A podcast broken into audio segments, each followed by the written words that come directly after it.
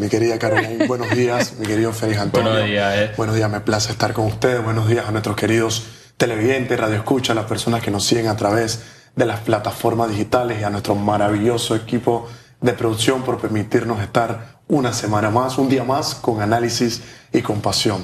Sin duda alguna, mi, sonrisa, eh, o esa risa entre dientes que me, le tenía ahí atrás medio exagerada, mi querida Caroline, viene producto de las reacciones que, que estaba analizando, que escuchaba que ustedes nos compartían, que leía sin duda alguna de las personas que reaccionan en nuestra historia en las redes sociales, porque sin duda alguna veo un clamor veo una concordancia, una alineación que existe entre el pueblo, porque quienes opinan forman parte del pueblo, porque todos somos ciudadanos, y los temas del acontecer nacional. Veo como sin duda alguna hoy por hoy se están levantando tantas pasiones que me, me, causa mucho asombro que hace un periodo, hace dos quinquenios, hace tres quinquenios atrás, hubiese sido una fantasía hablar de revocatoria de mandato oh, para un candidato. Y, yo creo que ese es el tema que me gustaría un poco analizar, porque bien lo dices, esto es un precedente, o sea, hablar de revocatoria de mandato independientemente eh, si, si, estemos o están de acuerdo con eh, justamente las funciones o lo que ha hecho el, el alcalde municipal de la capital. Estamos hablando de crear precedentes en cuanto al derecho ciudadano de exigir, en cuanto a revocar a una persona que ha sido electa democráticamente en unas elecciones. Y estamos hablando también, y, se lo pregunté al abogado, porque también hay que poner las cosas en la mesa, como toda decisión hay que poner la balanza y que la gente esté informada para que tome la mejor decisión, estamos hablando de un referéndum y estamos hablando de unas nuevas elecciones. O sea, no es algo fácil de, se dice fácil, pero conlleva muchísimo una logística eh, y, y, es un, y es un, digamos que es un arma o una herramienta fuerte que tiene la ciudadanía a través de este abogado que ha puesto esta memorial, eh, crear esta revocatoria, ¿no? No, en definitiva. Yo a priori, siempre con mis analogías, ¿no? Recuerdo en algún momento mi filósofo favorito, porque la gente me pregunta, Ian, pero tú dices que tu personaje histórico favorito es Julio César, pero que tu filósofo favorito es Marco Tulio Cicerón que mi personaje sea uno y que el filósofo sea otro, no tiene ningún problema. Cicerón cuando escribía sus primeras catilinarias, pronunciaba su discurso en contra de Catilina, quien lo intentó matar, pronunció una frase espectacular que tiene más de dos mil años de vigencia. Una frase cuando Cicerón decía en latín, o tempora o mores. Cuando lo traducimos, Cicerón quería decir qué tiempos y qué costumbres. Y, e impacta de manera definitiva en el hoy por hoy que vivimos, porque qué tiempos los que estamos viviendo y qué costumbres, buenas y malas, la que efectivamente como sociedad nos está tocando experimentar. Entonces, sin duda alguna, ver que el clamor del pueblo no está en concordancia por una persona por la cual votó democráticamente, a la cual eligió, a la cual le puso un cargo y dice, oye, ¿sabes qué? Ya tú no resuelves sin duda alguna los elementos mínimos necesarios y suficientes por lo cual yo te di esa confianza. Ahora requiero revocarte esa autoridad, revocarte ese mandato que te he dado porque no cumple con mis expectativas, pero también políticamente es algo muy delicado, Félix Antonio. y democráticamente. Claro que sí, democráticamente también, porque imaginemos que ocurra y que efectivamente pase el referéndum y se lleven elecciones y otra persona en medio de cómo estamos venga al puesto. Ojo, eso va a estar pasando un año o medio año antes de las elecciones del 2024. Entonces, ¿qué va a poder hacer esa persona con los espectaculares trabajos que están haciendo el actual alcalde, eh, con el presupuesto espectacular, con las ideas espectaculares que le están dejando? O sea, es algo de doble filo, es algo contundente porque mal puedo yo llegar a una alcaldía. Bueno, me pusieron ahora, en seis meses, ¿qué puedo hacer? Entonces, y probablemente en una alcaldía que va a estar eh, justamente en plena campaña para, las elecciones de 2024. O sea que, y por la experiencia que tenemos, o tiempo, o costumbres, la costumbre siempre, y, lo hablaba con el señor Mario Chelecu, es que los opositores salgan año y medio antes de las elecciones a atacar justamente como una estrategia electoral. O sea que estamos en un momento, pero por otro lado, como bien lo decía Félix, es el único momento donde realmente se puede hacer la revocatoria, porque tiene que esperar cierto tiempo y no puede ser después de tanto tiempo. Entonces es el momento justo, pero también un momento donde dejaría al próximo alcalde en una situación difícil con una oposición dándole plomo en buen panameño para poder llegar a las próximas elecciones y con una alcaldía casi nula en cuanto, en cuanto a ejecución de, de proyectos sería prácticamente una alcaldía de transición por un, un, un periodo sumamente y extremadamente corto. Pero ¿ves oportuna que se presente este, este memorial Ian en esta circunstancia de pandemia? Sin duda alguna, yo veo todo aquel pronunciamiento. A ver, partamos de una base. Yo soy un hombre de derechas y siempre doy de frente mi postura. Yo soy liberal. Yo creo en el liberalismo entendido como el respeto irrestricto del proyecto de vida del prójimo. El maestro Alberto Venegas hijo, citándolo. Toda aquella voluntad libre que nazca de una persona, toda aquella voluntad libre que nazca de un ciudadano, yo la apoyo. Luego entonces, si el criterio de la ciudadanía efectivamente aquellos que forman parte del municipio de Panamá, el cual no es mi municipio, pero Porque aquellos... aquí tres. efectivamente, yo, yo, tengo otro alcalde y otras pasiones por allá en el, en el Atlántico. El alcalde que corta grama y hace show. Exacto. pero sí, la decisión liberal de los que integran el municipio de Panamá es quitarle el mandato a su alcalde, yo lo aplaudo. Siempre y cuando esté bajo la... Cumpla con, los elementos mínimos necesarios y suficientes de la ley y de la constitución. Siempre y cuando siga, sin duda alguna, esos elementos y se ajuste al derecho, yo que soy un hombre de derecho y de derechas, pues efectivamente lo veo plausible y lo veo positivo. ¿Por qué? Porque así como se le puso en el cargo por decisión del pueblo, se le quita por decisión del pueblo, porque eso es la democracia.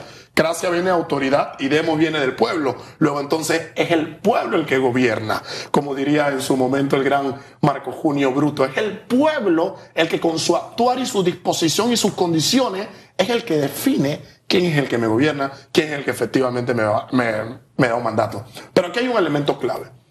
Hay que ver si este tema de la revocatoria de mandato para el alcalde del municipio de Panamá es solo una ventanita o un tema de humo.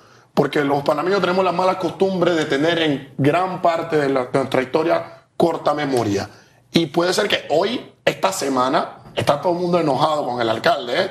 el alcalde que quiere abrir su mercado, que los 40 millones, que el presupuesto más elevado de la historia del municipio de Panamá, etcétera, etcétera, que si conflicto no con su vicealcaldesa, que si conflicto no con toda su gente.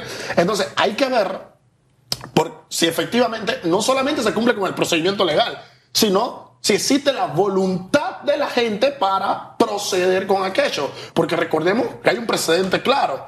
Eh, la constituyente Mucho se habló en las redes sociales que efectivamente nos íbamos a unir, que íbamos a salir, vamos a buscar la firma, queremos una nueva constitución. El proceso se hizo. Murió en su cuna. Empezó sin duda alguna la recolección de firmas y así mismo como nació, así, mismo, murió. el proyecto. Entonces, ¿será que cuando efectivamente se convoquen a la firma, a votar, etcétera, al referéndum, vamos a las nuevas elecciones, va a salir la gente a votar? Entonces, no solamente es el calor del momento, porque diría Carlota Noguerol, una gran colega española, que hay pasiones que aunque son superfluas o pasajeras, duran para siempre. Vamos a ver si esta es una de esas pasiones de momento o si efectivamente se mantiene en el tiempo. Y ojo, porque también como bien lo dices, o sea, este es un proceso donde eh, no solo el ciudadano expresa en las redes sociales, sí, voy a votar, sí, eh, recorrecto firma exige también por parte de la ciudadanía, como cualquier proceso electoral o cualquier referéndum, un, movimiento hacia ir al lugar, hacia eh, ir a votar un referéndum, hacia unas elecciones. O sea que al final del día, eh, una cosa es lo que a veces reflejan las redes sociales y otra cosa es lo que pasa. Eh, también se ha visto con las convocatorias. A, las manifestaciones, etcétera. La gente está muy acostumbrada eh, y en estos últimos años tenemos ese acceso a, justamente a través de las redes sociales expresar el clamor, el sentir. Eh, las redes dan para todo, aguantan para todo, pero luego la realidad es otra, ¿no? En definitiva, a ver, un país no se puede gobernar por redes. Y los movimientos sociales, si bien es cierto, la tecnología ha un gran impacto, un gran avance, el cual yo aplaudo, porque la tecnología utilizada de manera positiva hace que una nación avance. Pero la tecnología utilizada de forma negativa destruye una nación de igual forma.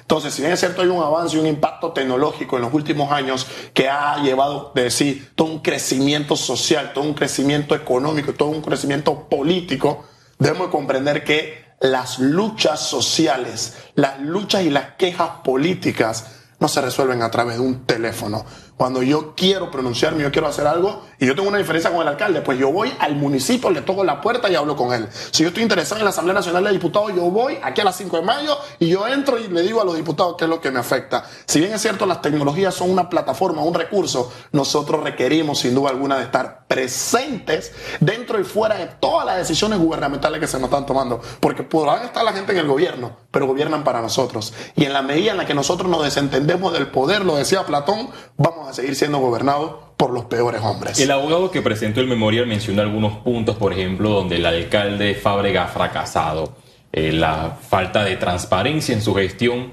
también el presupuesto más elevado de la historia, los gastos eh, de movilización, que fue uno de los recientes escándalos, además, por ejemplo, el problema de los bien cuidados, las multas que eh, comenzó a a implantar el municipio de Panamá y que la Corte Suprema de Justicia dijo, alto, esto es inconstitucional, esto es una competencia de la ATT, la Autoridad del Tránsito. Claro.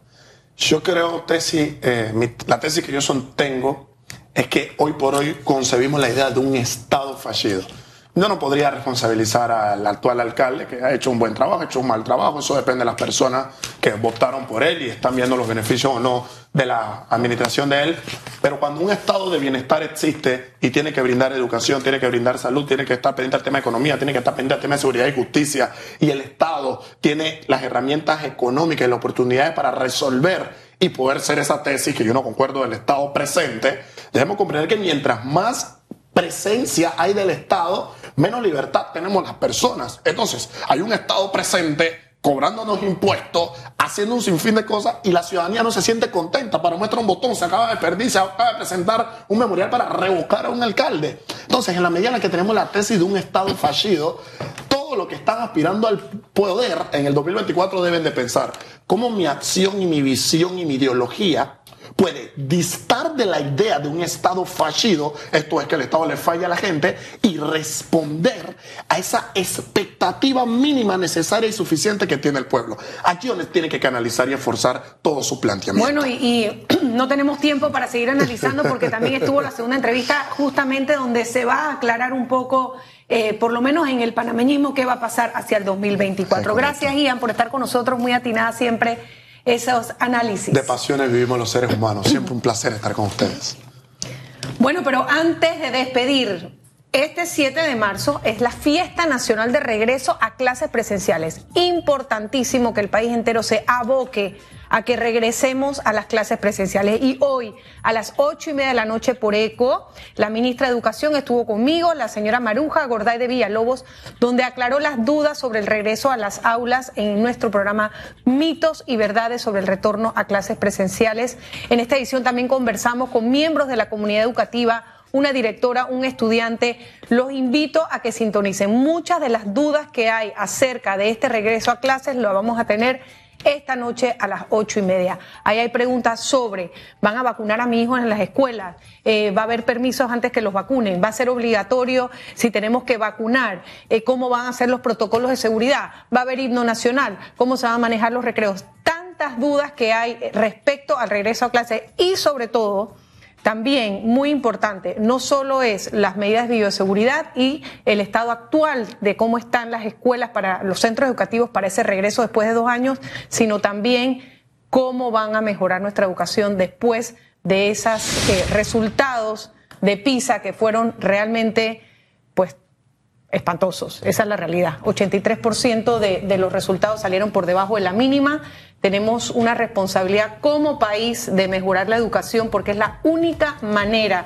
que vamos a poder justamente estrechar esa brecha de la desigualdad a través de la educación y dándole a nuestros jóvenes y a nuestros niños de las escuelas oficiales las mismas oportunidades que se merecen como lo tienen las escuelas privadas es el retorno a clases, es importante, debe ser el norte del país entero ese retorno exitoso. Apoyemos tanto a las autoridades, la empresa privada, los centros educativos para que ese regreso sea exitoso y los invito a que vean esta noche este especial para aclarar cualquier duda de este día tan importante para el país. Contundente mensaje, Carola. Y hasta aquí llegamos y hoy se van a desarrollar distintas actividades. Por ejemplo, a las 5 de la tarde, una protesta contra el alcalde Fábrega, reacciones, por ejemplo, por la renuncia del subdirector de la Caja de Seguro Social, además del tercer debate en la Asamblea Nacional del proyecto de la reelección de la rectora de Lunachi. Y hoy usted tendrá una cita con nosotros también en Econews a las 8. Así que bueno, ya sabe, 8 y media mitos y verdades. Se queda ahí mismo, ve el noticiero y un resumen de todo lo que ocurra